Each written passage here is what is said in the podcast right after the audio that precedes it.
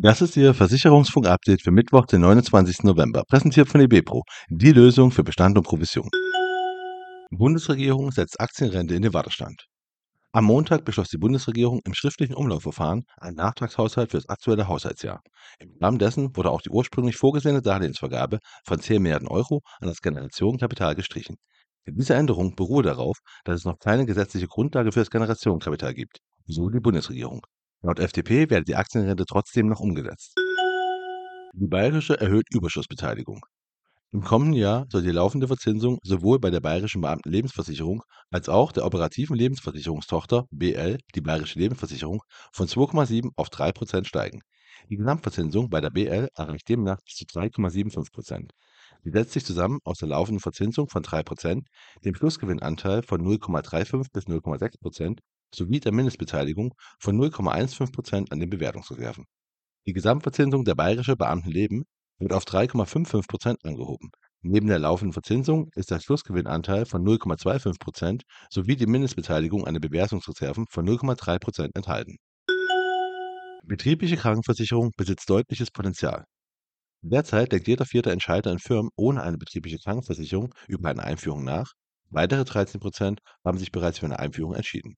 Von letzteren wollen wiederum 58 Prozent die Einführung bis Ende 2024 abschließen. Andererseits ist 12 Prozent der Unternehmen ohne BKV ein solches Angebot als Mitarbeiterbenefit noch völlig unbekannt, was durch verstärkte Information und Ansprache zusätzliches Potenzial birgt. Das geht aus einer YouGov-Umfrage im Auftrag der ADAC hervor. Die Bundesregierung will Grundfreibetrag und Kinderfreibetrag stärker anheben. Die Bundesregierung plant den steuerlichen Grundfreibetrag und Kinderfreibetrag für das Jahr 2024 stärker anzuheben, als ursprünglich vorgesehen war. Darauf haben sich die Bundesregierung intern verständigt. Darüber berichtet das Handelsblatt und beruft sich auf Regierung und Koalitionskreise. Demnach soll der Grundfreibetrag von 10.908 auf 11.784 Euro steigen. Der Kinderfreibetrag solle von 6.024 auf 6.612 Euro angehoben werden. Im Inflationsausgleichsgesetz waren für den Steuergrund und Kinderfreibetrag noch Anpassungen auf 11.604 Euro sowie 6.384 Euro vorgesehen. HDI erweitert das Vorstandsteam.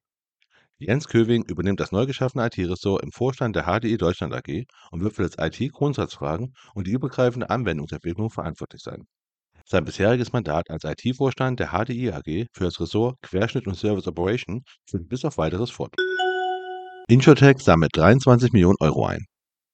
Das Insurtech Lassi hat in einer Series B-Runde 23 Millionen Euro eingesammelt. Das schwedische Unternehmen bietet eine Haustierversicherung an, die auf Prävention setzt.